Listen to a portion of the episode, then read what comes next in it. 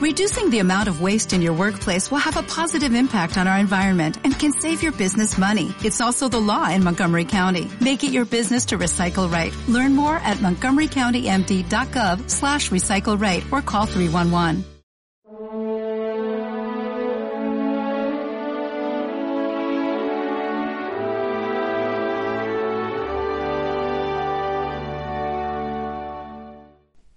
Espíritu inmundo, sal de este hombre. A veces yo he escuchado la frase que dice, ¿cuánto me falta para ser santo? ¿Cuántas virtudes? Me falta la paciencia, me falta la constancia en oración, me falta la caridad. Y dices, no, no te equivoques. Esa frase no está bien dicha. La frase es, ¿cuánto me sobra para ser santo? Porque efectivamente el Señor, ante esa persona que estaba enferma porque había un espíritu inmundo, le dice, espíritu inmundo, sal de aquí fuera. Y de algún modo nosotros podríamos decir, pereza, márchate de mí, comodidad, quítate, afán de protagonismo, fuera. Y nos damos cuenta que a lo mejor estamos alimentando dentro de nosotros unos modos de ser, unas costumbres, unas actitudes ante la vida que es que nos sobran. Si la santidad nos fue dada en el bautismo.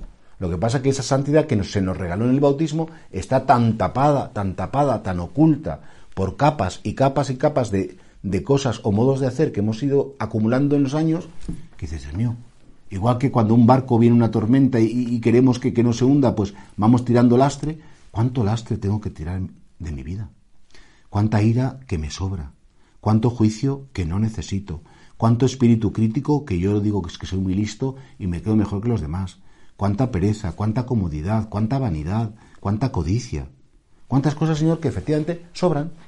Y a mí cómo me gustaría que el Señor nos cogiera a cada uno y nos dijera a cada uno de esos espíritus, el espíritu de la comodidad, el espíritu de la soberbia, decir, sal, márchate de aquí, Señor, y, y tienes que ser tú con tu poder el que realmente expulses a esos principios espirituales negativos. Porque efectivamente hay muchas cosas que me sobran. Y ahí tendríamos que plantearnos la santidad no tanto como un conquistar, ser santo no es tanto conquistar virtudes altísimas, que el Señor te las va a dar cuando quiera, cuanto dejar que el Señor me vaya haciendo reconocer lo que no está bien y rechazarlo voluntariamente. La santidad no es hacer cosas, es dejar hacer al Señor dentro de nosotros. Y no sé, plantéate.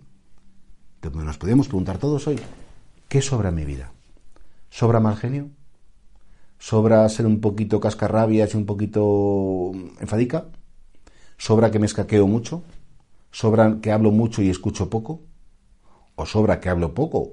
en fin, cada uno tendría que ver en la perspectiva de Dios qué es lo que sobra. y entonces decir, bueno, Señor, pues yo todo esto te lo entrego, te lo entrego en el sentido que te pido que lo quites de mí, te pido que, que, seas tú el que haga esta obra de santificación y el que me transformes porque yo, efectivamente, personalmente no puedo. Y ahí creo que tenemos un filón bien bonito para, para luego, si podéis, en un ratito reflexionarlo. Señor, todo lo que sobra en mi vida, quítalo todo lo que no está bien, quédatelo y destruyelo con tu sangre preciosa y así será en mí la imagen que tú pusiste en el origen.